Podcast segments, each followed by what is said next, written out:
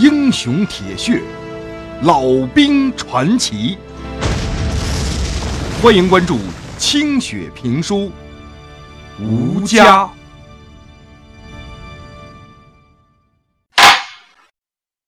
袁白先生的预言总是会成为现实。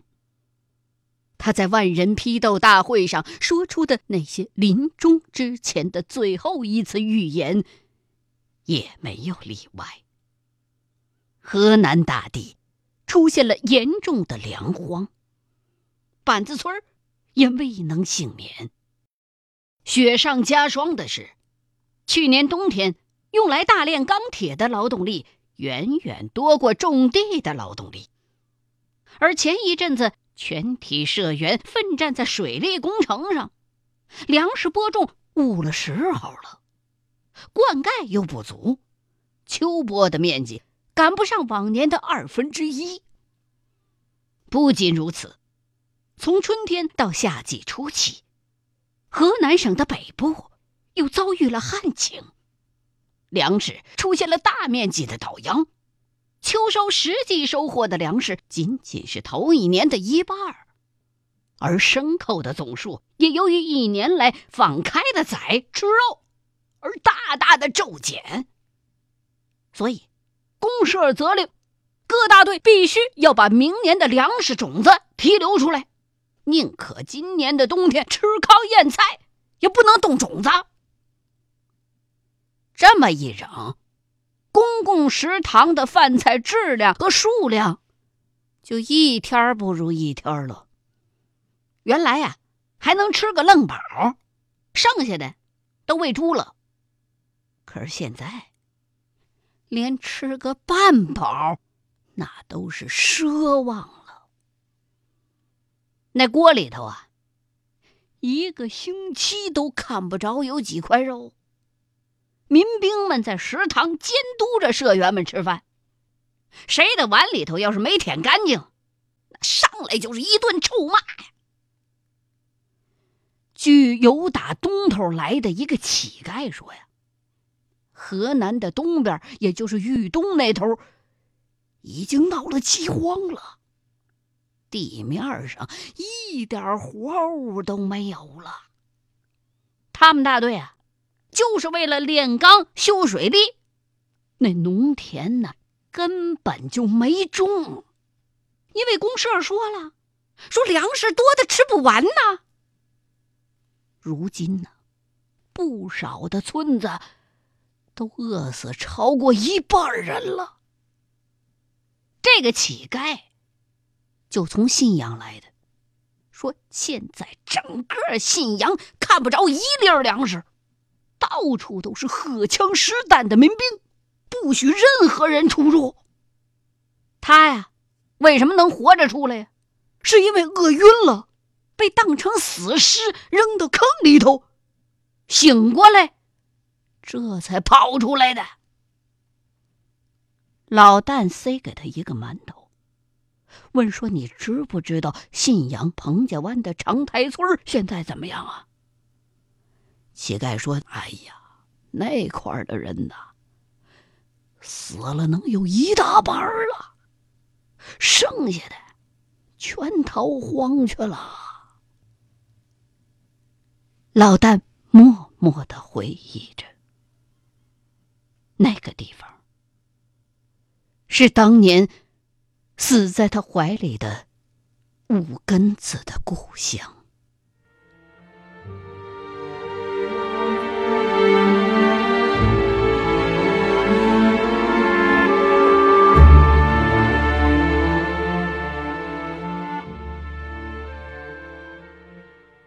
百年不遇的饥荒，板子村大队召开了紧急会议。郭平原对东边的情况也略知一二了，认为啊，要考虑全村老小怎么熬过这个冬天。谢老贵的民兵连即日起要在村口设岗，禁止任何乞丐和流民进入板子村的地界。重新盘点全大队的粮食和牲口，做回当年老旦书记的办法，什么炼钢啊、水利，它再重要，也比不上种地，也比不了活命啊！幸亏老旦书记当年没有全面执行公社七分钢铁、三分田地的指示，否则的话，全村子人这个冬天都过不去。往好处想，估计这次饥荒跟旧社会不能一样。等挺过这个冬天，那国家的救灾粮食就该到了。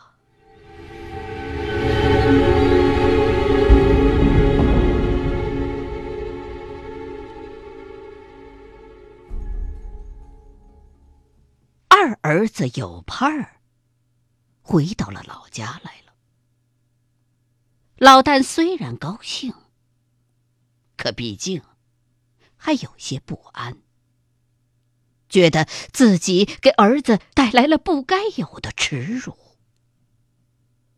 儿子有盼儿并不太说话，老旦能够感觉到。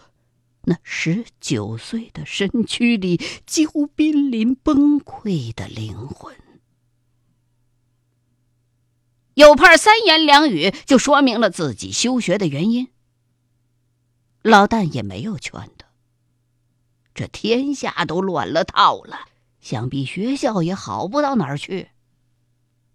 已经有一个儿子不知下落了，自己。也已经无力支撑全家的重担，就让这最后的希望留在身边吧。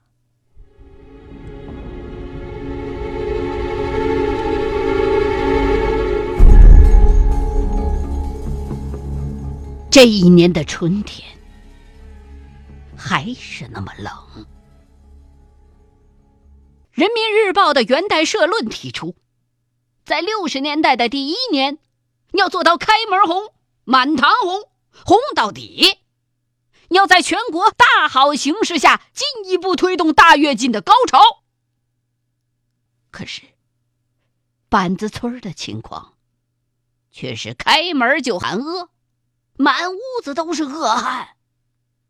大队的米仓很快就要见底儿了。这一年的夏天，豫北大地又遭遇了十年一遇的旱情。板子村几十条人命换来的引水渠工程变成了摆设。袋子河在进入板子村之后，就几乎断流了。郭平原当年设想的。清水灌溉万亩田的壮观景象，变成了一条十几里长的土沟。洛河的水，也正如袁白老先生临死之前所预言的那样，根本无法通过水库引向北边，因为地势的落差。太大了，水库的集水设备功率不够，你就是抽上来那点水量，还没流到板子村就被晒干了。村民们曾经保留过耕种的耐旱作物豆子和荞麦，都按照公社的命令被换成了小麦。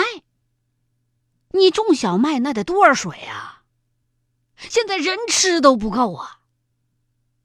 板子村人勒紧裤腰带省下来的那些小麦种子，很多呀，连穗儿都来不及抽，就在烈日炙烤的大地里荒芜了。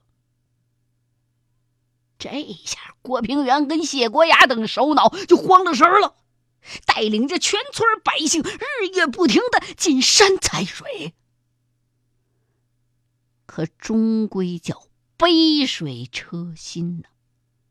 山里头流下来的那点雨水，仅够满足村子里头人的生活用水，想浇地呀没门儿。任凭郭平原带着大伙在地里边怎么昼夜劳作，可是到了秋收的时候，灾难还是出现了。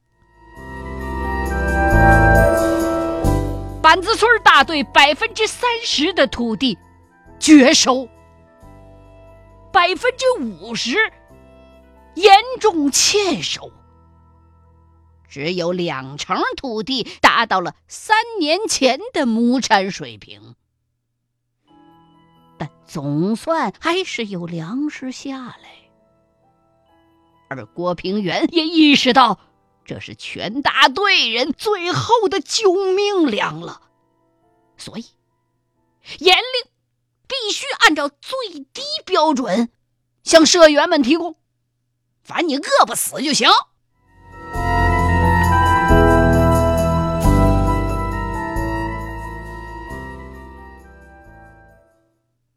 即便是这样，在这一年秋天的第一场凉雨落下来的时候，恐怖的饥荒还是如同恶魔一般降临了大地。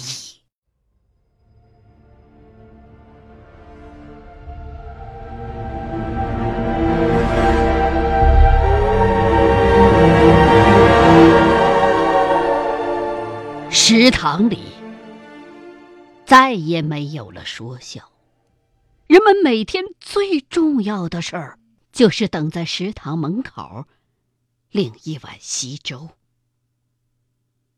饥荒来得如此之快，犹如闪电击中了原野。公社的赈济粮遥遥无期，所以。板子村里能吃的都吃了，农作物的杆茎都被做成了菜团儿吃光了，而牲口们更是严重缺食，站都站不起来，连交配都没了兴致。村里头最能吃喝的牛和骡子最先被杀了，接下来就是马。然后是猪和羊，最后是不下蛋的鸡和奄奄一息的看门狗。谢国牙组织大伙四面出击，将板子村周围所有的野狗、野猫、黄鼠狼、耗子、壁虎、麻雀、蝗虫、知了、蚯蚓、蜻蜓等一切可以煮熟的活物，全都抓来，通通的变成了村民们果腹的食物。与此同时，谢老贵带领了一支队伍，将荒野上能够食用的那些玉米杆子、野菜、野草、榆树叶子也都撸得精光，或者是晒成菜干儿储存起来，或者是进行粉碎和糠拌在一块儿。可是，这些不顶料的东西，并不能撑过冬天。这一点，板子村大队所有的人都心知肚明。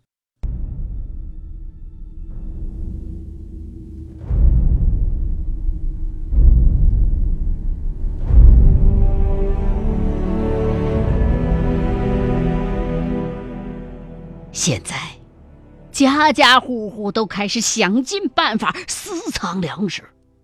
不再参与集体围剿生物和野菜的活动了，猎物迅速的减少，很快就在荒芜的田野当中被灭绝了。那些出去打食的人开始失踪，然后被发现死在了回来的路上。他们饥饿不堪，又体力透支，一个眩晕摔倒在地上，就会再也爬不起来。大队的集体生产活动终于名存实亡。郭平原和谢国牙的组织已经毫无效用。谢老贵的民兵队伍连枪都拿不动了，他们看守的救命粮也被坚守自盗。偷种子的民兵很快就被公社给抓到了，组织上下令枪毙他们，而领头的，就是谢老贵的二堂哥。他被枪毙的前一天，老爹老娘因为吃的太饱而双双撑死。全村人终于意识到这一点，所有的人都会在劫难逃。眼前的这个冬天。就是他们的坟墓。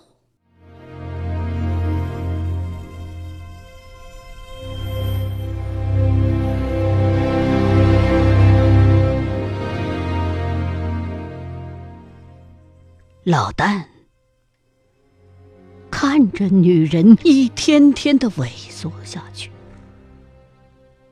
看着曾经强壮的有派瘦成了皮包骨。看着自己魁梧的身影，变成了虾米一样的细工；看着全村男女老少都变成了恶鬼，他的心里浮起了一种从未有过的恐惧。怎么会这样？在他的有生之年，虽然有着过无数的饥饿的记忆，可是这样家家户户都挨饿，连讨饭都没地儿可去，饥饿到让人绝望的大范围的饥荒，还从来没有遇到过。土地产能较好的板子村都死了这么多人。那黄泛区的老百姓该怎么做才能挨过这个冬天呢？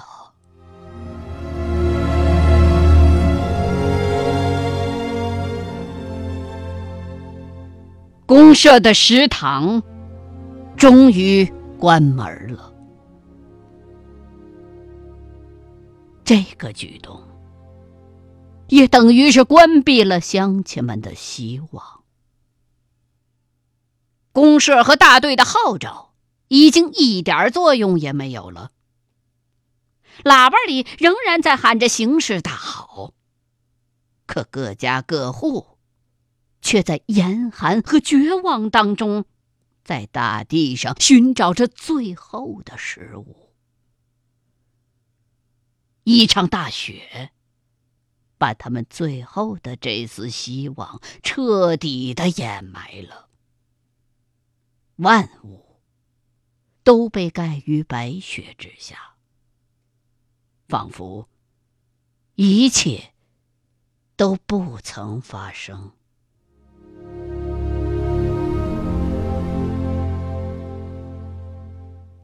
老旦如今瘦的只剩下一副嶙峋的骨架了。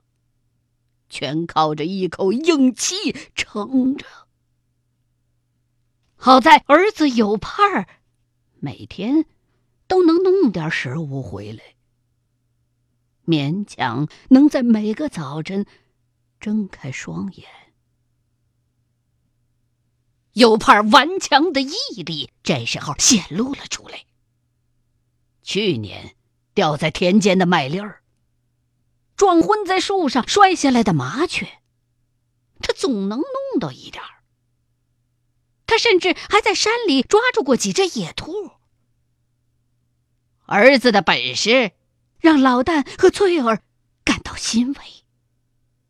老旦觉得，这个儿子天生就是侦察兵的料，而翠儿只觉得。这个儿子就是家里头最后的希望了。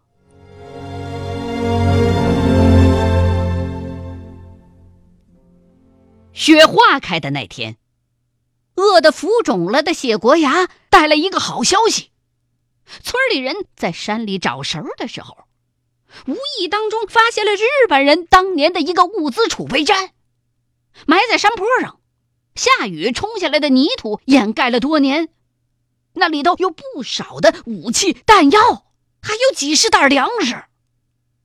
可不妙的是。周围的几个大队已经全都知道了这件事儿了。西堤北大队的人那个时候也碰巧都在山里头呢。板子村的人和西堤北的人只看了个大概，就已经在那儿大打出手了。双方这一动手，打人的和被打的就全都倒地不起了，两头都跑回人来搬救兵。谢国牙和郭平原一致认为。这是板子村人活过今年的唯一的希望了，要不惜一切代价把那些粮食给抢回来。而且，这事儿只有老旦才有这个能力处理。